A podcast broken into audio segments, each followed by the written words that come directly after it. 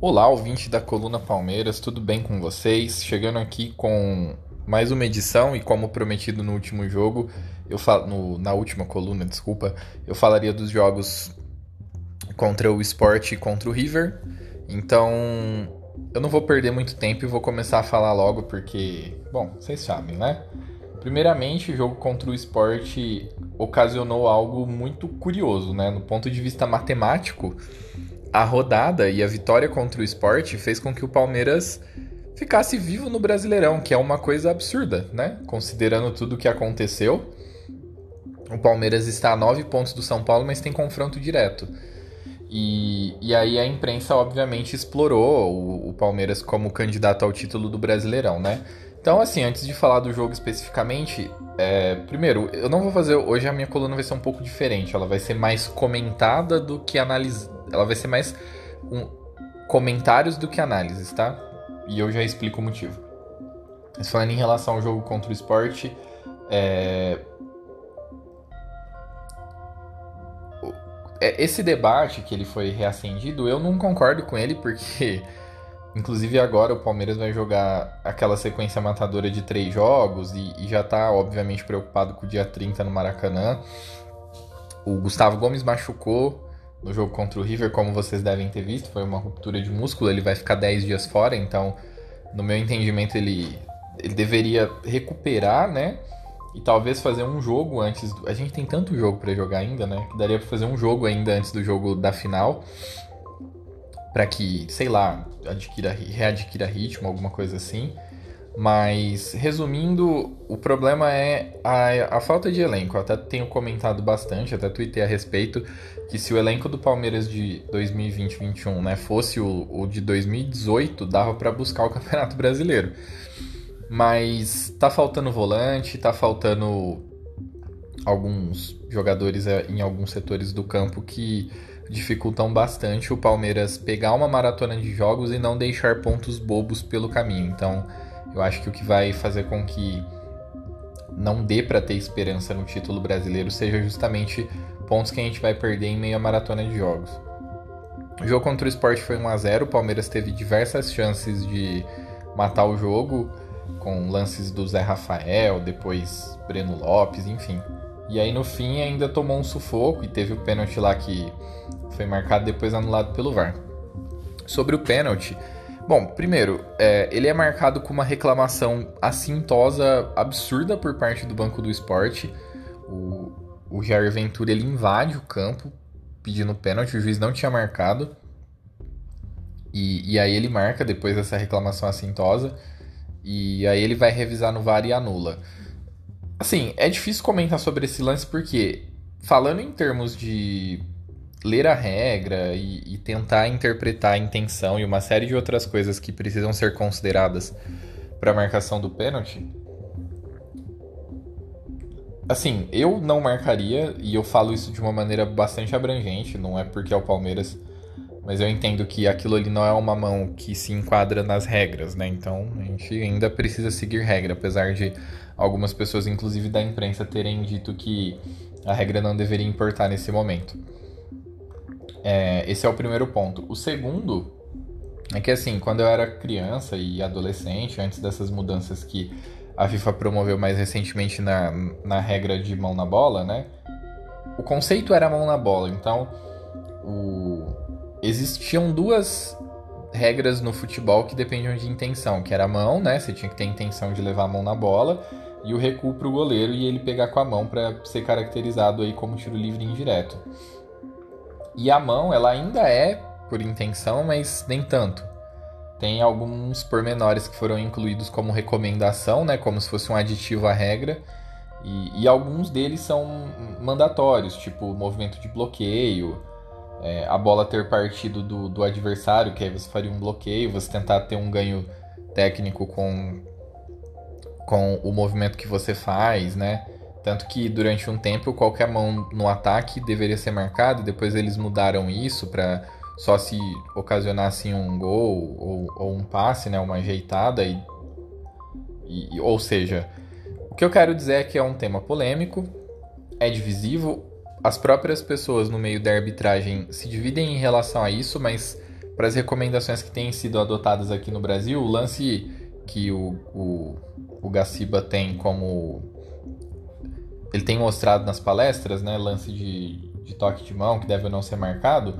Um, tem no YouTube isso, um dos que ele recomenda não marcar, muito parecido com esse do Rony. Então, eu até entendo haverem reclamações clubísticas, mas eu não entendo o escândalo que foi feito.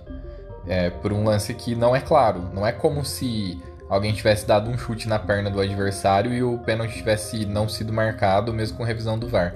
Ele é um lance divisivo, né? Então, complicado, né? E aí chega o jogo contra o River Plate.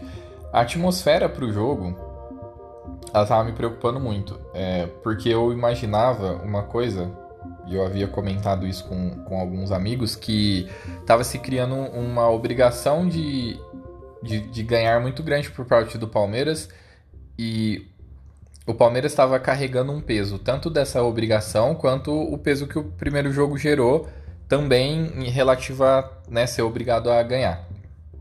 E o que, que isso provocou? Nós temos jogadores jovens que, apesar de serem bastante desenvoltos, eles, o, o futebol ele é um esporte muito dinâmico, então ele depende que algumas coisas aconteçam para que ele tenha continuidade. Normalmente as, as, análises elas são feitas de maneira é, não contextualizada, né? Mas a, o, o, futebol ele ainda é disputado por seres humanos. E essa, esse clima de já ganhou por parte não do, dos jogadores, eu não acho que isso tenha cometido eles, mas por parte de todo mundo. É, não foi raro você ouvir nessa última semana algum jornalista dizendo que o Palmeiras já estava na final, que era 100% e etc.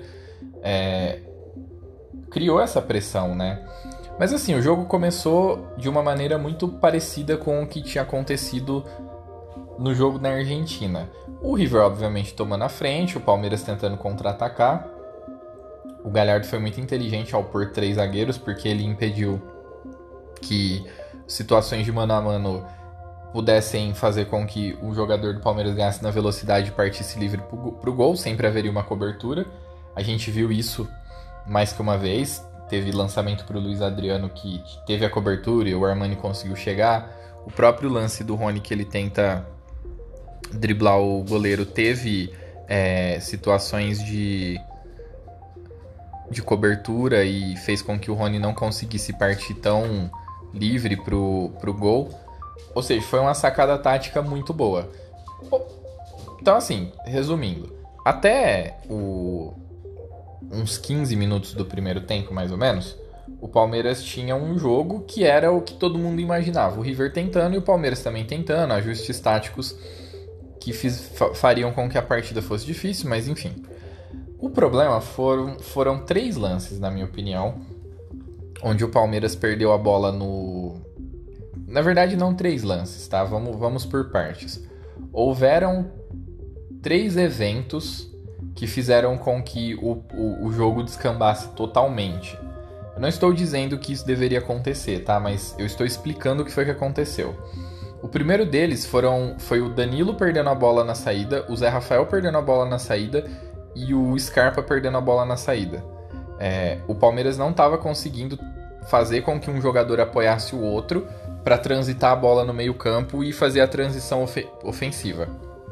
E toda é, essa incapacidade, ela gerava um chutão, e aí lá vem o River, ou nesses casos onde foi tentado o, essa saída, né, um pouco mais qualificada com a bola no chão, como o River retomou a bola já no campo de ataque, surgiram lances perigo perigosos. Teve uma defesa do Everton, teve lances que resultaram em escanteio, acho que dois resultaram em defesas do Everton. E aí isso afetou bastante a confiança. Daí teve o cartão amarelo para o Danilo também.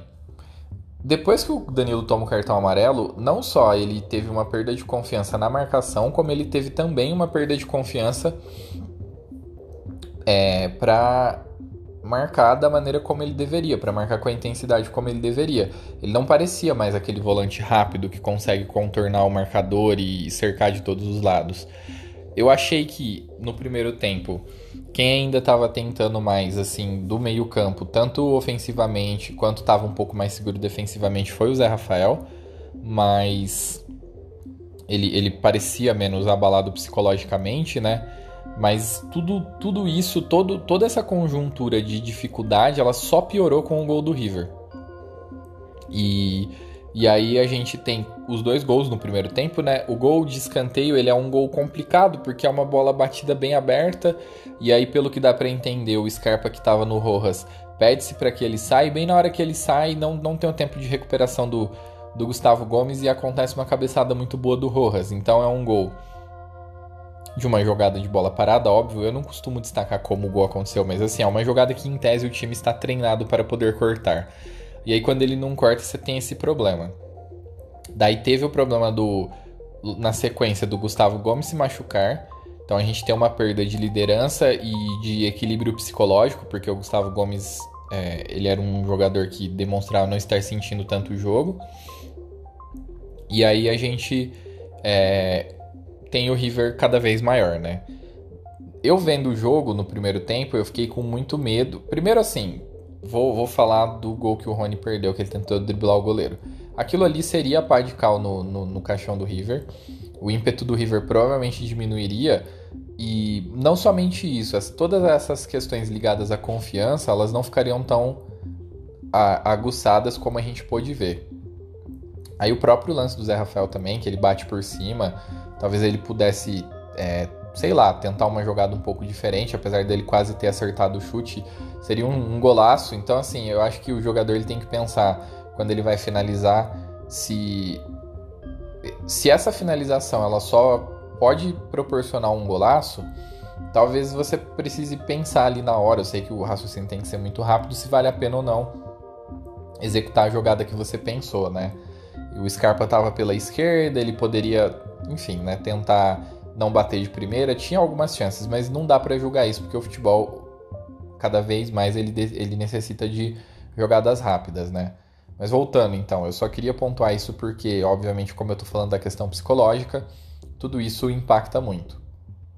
É, mas aí voltando para a linha do tempo, eu imaginava que o intervalo poderia trazer duas coisas. Uma, um, pouco mais de frieza por parte do Palmeiras, apesar de saber que é muito difícil, porque assim, qualquer estratégia que o Palmeiras pudesse adotar ali no, no intervalo, ela é, seria flertar com o perigo. Então, assim, ah, vamos valorizar a posse de bola. Então, naquele momento, como o Palmeiras está com basicamente três volantes, o que representaria faz, é, é, controlar mais a posse de bola? Colocar jogadores que têm um, passe, um toque melhor? Então, assim, a, as decisões que o Abel precisou tomar no intervalo, de, de, do ponto de vista tático, elas ficaram muito comprometidas. No primeiro tempo, quem eu achei que foi muito mal foi o Scarpa, o Marcos Rocha. Eu achei que eles foram muito mal, os dois. E. E eu esperava que o, o Abel sacasse o Marcos Rocha para colocar o Rafael Veiga e, e sacasse o Scarpa para pôr justamente o Breno Lopes, que foi o que ele acabou de fazer. Só que ele mantém o Marcos Rocha em campo. E eu achei que, assim, eu entendo, como eu disse, o raciocínio do Abel, eu já disse isso em colunas anteriores, em usar o Marcos Rocha, porém não, não estava funcionando de maneira nenhuma. Tanto ele estava sendo muito fácil de ser explorado, muitas jogadas estavam acontecendo pelo lado dele, nesse momento a gente já não tinha mais o Gustavo Gomes, que faz coberturas muito bem como a ideia de usá-lo para saída de jogo ela era absurda assim, não, não fazia o menor sentido. Então, eu achei que ele ficou muito mais tempo em campo do que ele, do que ele deveria. É, bom, aí assim, né? O, o, segundo tempo eu não tenho muito o que comentar. Eu só gostaria de, de porque assim, tudo que poderia acontecer para algum palmeirense infartar assistindo aconteceu. Gol anulado, pênalti anulado, é, impedimento que ninguém viu, sabe? Tudo, tudo, tudo. E é, é, importante ressaltar que uma coisa muito curiosa que eu estou observando é que torcedores do, especialmente do Flamengo, do São Paulo e do Corinthians, eles estão é, comentando muito sobre o jogo de ontem. Inclusive, eu estava olhando o Twitter oficial do Palmeiras logo depois que o jogo acabou. E a impressão que eu tinha é que que assim, a maior parte do torcedor do Palmeiras estava ainda se recuperando do choque que foi aquele jogo, né? É, e os comentários respondendo o, o, Twitter oficial do Palmeiras era basicamente de torcedores desses três times. E eles estão muito chatos no período. E aí é interessante, né? Porque eu estou falando não só de torcedores comuns que podem fazer seus comentários normal na sua rede social e que não tem compromisso com nada. Eles podem muito bem pegar o lance lá do, do Imperior em cima do Soares, olhar, ver que o Imperior não encosta no Soares e dizer que teria que ser pênalti. Mas o que é mais curioso é que as pessoas que assumidamente têm algum time na imprensa, ou veladamente, é, compraram esse discurso, em certa medida. enquanto que a, a, própria imprensa argentina, que é tradicionalmente reclamona e gozadora, é, destacou a, a, atuação do juiz, do, da equipe de arbitragem, né? antes era trio, agora é equipe, pela, pela maneira como as decisões foram tomadas. Então, assim, é, houve demora? Houve. Eu acho que poderia ser mais rápido? Acho que poderia ser mais rápido. Mas tiveram situações em que eles tiveram que analisar todo um contexto. Então eu até entendo algumas situações. Fora que o juiz deu muito acréscimo. E eu não vi queda de ímpeto do Inter como. É, do River, perdão. Como alguns comentaristas têm pontuado. O, o River ficou em cima do Palmeiras o jogo inteiro até o fim. A gente quase infartou até o fim, bola na trave, lance de perigo até o apito final. Então, assim, teve, tiveram cruzamentos perigosos, escanteios. É, e aí é importante destacar que o jogo ontem teve praticamente duas horas de bola rolando, né? Não bola rolando exatamente, mas assim, regular. De, de jogo acontecendo, né? E, e, tudo isso é bastante tenso também para quem já está acuado psicologicamente. Então houve toda uma questão aí que não atrapalhou o ímpeto do, do River, na minha opinião, porque isso não pode ser aferido. E o Palmeiras com todo esse, com as costas nas cordas e torcendo para que o gongo soasse para ganhar por pontos, é, estava obviamente também sendo afetado. No segundo tempo, eu só queria destacar as posturas do Rony, do Luiz Adriano, é, do, do Luan, que já foi muito criticado, especialmente por conta de 2018, do Kusevich e do Emerson Santos, e do Vinha. mas assim, não que toda essa galera tenha jogado bem, mas é que quando a merda já tinha acontecido, o Rony ele pareceu a mesma, o mesmo jogador de sempre. Ele tava dando as divididas dele, correndo quando possível, né? Tanto que ele forçou a expulsão do Rojas e, enfim. É, o Luan, ele entrou no lugar do Gustavo Gomes porque o, o o Abel entendeu que a dupla teria que ser. A dupla não, né? Porque é um trio de zaga. Teria que ser o Marcos Rocha, o Gustavo Gomes e o Alain Imperior. É, e eu até entendo o raciocínio dele, porque na cabeça dele a transição ofensiva ela deveria ter é, apoio pelos lados, e aí você consegue ter o Marcos Rocha, que é de fato um lateral direito, para ajudar na transição ofensiva pelo lado direito, o Alain Imperior que faz as vias de lateral esquerdo para ajudar na transição ofensiva pelo lado esquerdo. O problema é que nada disso está funcionando. E eu primaria por mais segurança. Eu, eu, eu já disse isso em, em, em, episódios anteriores. Eu acho muito difícil você ser técnico do Palmeiras e abdicar de Luan e Gustavo Gomes. Os dois juntos formam uma dupla muito boa. É... E o, o Alain Imperior ele tem um problema muito sério, que é o problema que ele teve contra o Santos e ontem ele teve novamente. Quando o meio-campo não tá com pegada e ele acaba precisando sair para poder caçar, é impressionante como ele no meio-campo erra. É, então, assim, que fique a, o aprendizado para final, né? Mas voltando a falar do porquê que eu destaquei esses jogadores. Eu não vou nem falar do Everton agora, ele é um capítulo à parte. Mas assim, o, o Luiz Adriano tentou segurar a bola o quanto deu, é, jogou os 90 minutos, é, em, certas, em certos momentos ele fez funções táticas que não tiveram tanto resultado, porque na verdade o River massacrou o Palmeiras, mas ele, ele colocou muito empenho.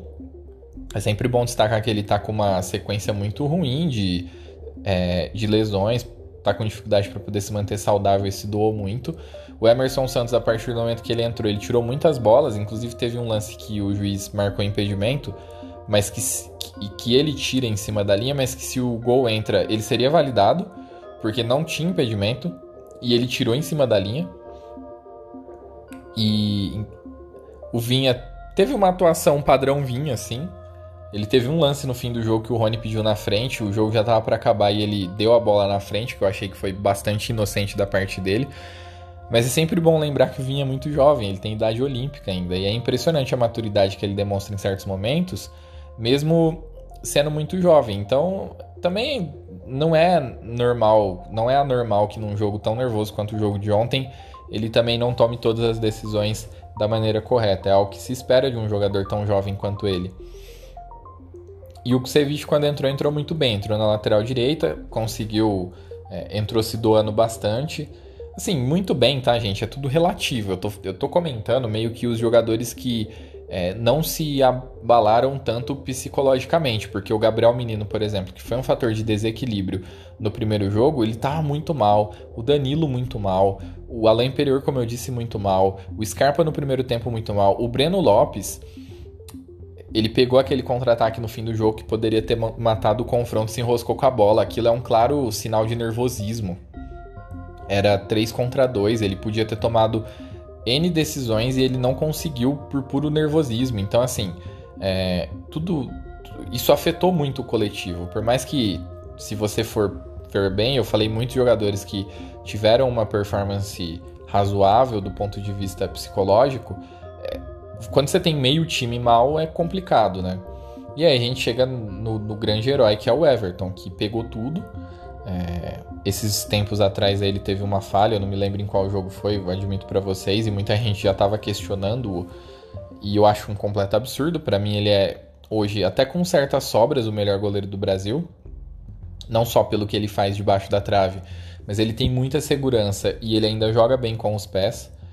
Tanto que logo depois do jogo o Marcos postou um vídeo zoando, falando que a gente estava precisando lavar as cuecas, né? E entrou numa live para poder, entre aspas, desabafar e falou com o Everton, com o Everton do vestiário. E, e é impressionante como um jogador que chegou com, no Palmeiras com mais de 30 anos, nós com o Jailson, que havia sido uma espécie de herói do título brasileiro de 2016, com o Praz, que tinha sido se consolidado como ídolo do Palmeiras por conta da Copa do Brasil de 2015 e sem, eu falo sem o menor receio que o Everton é muito melhor do que os dois. É, e eu estou falando dos melhores momentos dos dois, tá? Para mim o Everton é muito melhor do que o que a gente viu de melhor do Praz e do Jailson. É, por mais que ele tenha falhado, a gente nunca espera uma falha do, do, do Everton. É bastante impressionante. E aí, beleza. O jogo acabou aquela sensação de alívio danada por parte dos torcedores. É, eu fui ver um pouco da repercussão do jogo e, e, Assim, é óbvio que tem comentaristas que são bastante pragmáticos e eles estavam comentando da partida ruim que o Palmeiras fez, porque foram. Um, foram muitos minutos, foram minutos né, de, de muita tensão de, e de, de, zero futebol. Nada que o Palmeiras tentava dava certo. Apesar de ter tido três é, puxadas de contra-ataque, como eu disse, é, o Palmeiras não conseguia fazer. Não é como tinha acontecido no jogo da Argentina, que o Palmeiras deixava a bola com o River e o River não sabia o que fazer. Aqui foi justamente o contrário. O problema é que isso estava acontecendo com um time que é mais reativo. Então era o River com aquele ímpeto absurdo e o Palmeiras precisando se defender sem saber o que fazer. E aí muitos jornalistas fizeram esse comentário, Alguns disseram que achavam que o Palmeiras era franco favorito para a final e que tinham revisto a sua opinião e blá blá blá blá blá. Então, assim, primeiro ponto. A vitória lá havia sido grande e, como eu disse na coluna anterior, eu não dava o jogo como vencido porque eu sabia da capacidade do River. Uma coisa que me incomodou muito é, entre jogos foi é, tentar minimizar mais um adversário do Palmeiras. Só que o River é impossível de ser minimizado. A gente teve na última semana pelo Campeonato Brasileiro. O São Paulo sendo goleado pelo, pelo Ceará, o Flamengo perdendo pro. Desculpa, o São Paulo sendo goleado pelo Bragantino e o Flamengo perdendo pro Ceará, que são adversários que todo mundo diz que era carne assada pro Palmeiras. E nós sabemos o tipo de dificuldade que o Palmeiras teve contra esses adversários. O, o, o Ceará tem um estilo um pouco mais pragmático, mas o, o Bragantino é um time de, uma, de um volume de jogo muito interessante, com bastante jogador talentoso. O Claudinho é um dos melhores jogadores em atividade do Brasil e, está atrapalhando os planos dos favoritos ao título do Campeonato Brasileiro. E, e sucessivamente vem se minimizando os, os, adversários do Palmeiras. O Palmeiras ganhou do Santo André na Copa no Campeonato Paulista, que era um time que vinha sendo um dos principais times lá do, do campeonato. É, depois o, o Palmeiras ganhou do Delfim, que realmente era uma porcaria. Mas depois ganhou do Libertar, que já é um time que vinha ganhando corpo. Então, assim, são adversários que foram. Aí teve a questão com o, o América, onde o Palmeiras foi desafiado a encarar um estilo de jogo que é mais dificultoso pela maneira como o Palmeiras joga e o Palmeiras conseguiu vencer com bastante sobriedade. Então, assim, é, essa questão de tentar é, sempre prever como as coisas vão ser, elas, elas prejudicam muito a análise, né? E incomoda muito ver esse tipo de opinião porque ela me soa autoritária. Então tiveram alguns jornalistas que no pós-jogo, eles me incomodaram muito por querer desmerecer realmente o que aconteceu. Assim, o fato do Palmeiras ter tido é, uma partida muito ruim e ter se apagado é, fez com que eles não com que eles comentassem sem considerar todo o sentimento daquilo que estava acontecendo, né? Então não era apenas uma questão de por isso que eu disse que essa coluna ela seria muito mais comentários do que análises. Porque não é só uma questão é, de, de tática. Como eu disse, a coluna Palmeiras ela é mais dedicada à tática, mas o futebol ele é muito mais que isso. Então, assim, a, é a primeira final de uma geração de torcedores do Palmeiras tem muita gente que nasceu em 96, 98, que nunca viu o Palmeiras chegar tão longe na Libertadores. É, tinha visto em 2018 e com certeza tinha algum trauma em relação à semifinal. É, então, assim, é, todo mundo está desconsiderando que o Palmeiras ainda está numa sequência absurda de jogos, que o Palmeiras está com desfalques importantíssimos por exemplo, o Felipe Melo seria muito importante no jogo de ontem. O Wesley seria muito importante no confronto. Sabe? São jogadores que, que vinham provando seu valor e que estão machucados e que têm feito uma falta absurda. É, então, assim, também não tentar dar esse contexto. Não, dar esse contexto. Não precisa, eu não acho que a imprensa precisa fazer esse tipo de comentário. Mas eu acho que ela tem que entender todas as dificuldades que o Palmeiras está tendo para estar onde está. Eu, mas assim, o, também eu, não, eu não, não acho que nós, como torcedores, a gente precisa ficar se validando pelo que a imprensa diz. Se o jornalista quer desmerecer, se o, o mais absurdo foi o José Ilan, na minha opinião. Eu vou até citar nome, que ele retu, ele citou um tweet do do Twitter oficial do Palmeiras, onde o Felipe Melo lá do vestiário é, parabenizava a todos pela comemoração e muito jogador estava desabafando, gritando, né? Porque a adrenalina tá, ainda está, a adrenalina ainda estava muito alto e ele retuitou dizendo que era constrangedor. Não é, o time chegou na final e, e o campeonato ele não se resume a um jogo. Da mesma forma que o Palmeiras estava invicto e bateu diversos adversários, tinha o melhor ataque da competição, a segunda melhor defesa e tinha conseguido um excelente jogo contra o River por uma série de fatores, teve essa partida difícil onde perdeu, mereceu perder. Há essa consciência, mas não muda o fato de que a competição não é apenas um jogo. Então tudo que precisa ser feito vem sendo feito. E outra, o Palmeiras não está abdicando de nada para poder estar onde está. É finalista da Copa do Brasil e, tem, e teria chances matemáticas reais de, de tentar algo mais ambicioso no Campeonato Brasileiro.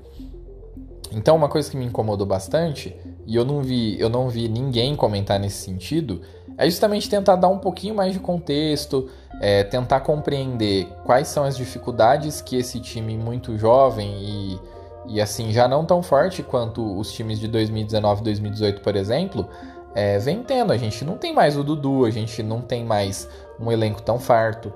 É, tivemos muitos problemas de lesão, a gente teve problema do Patrick de Paula ter é, recebido o cartão, não ter podido atuar ontem, por exemplo.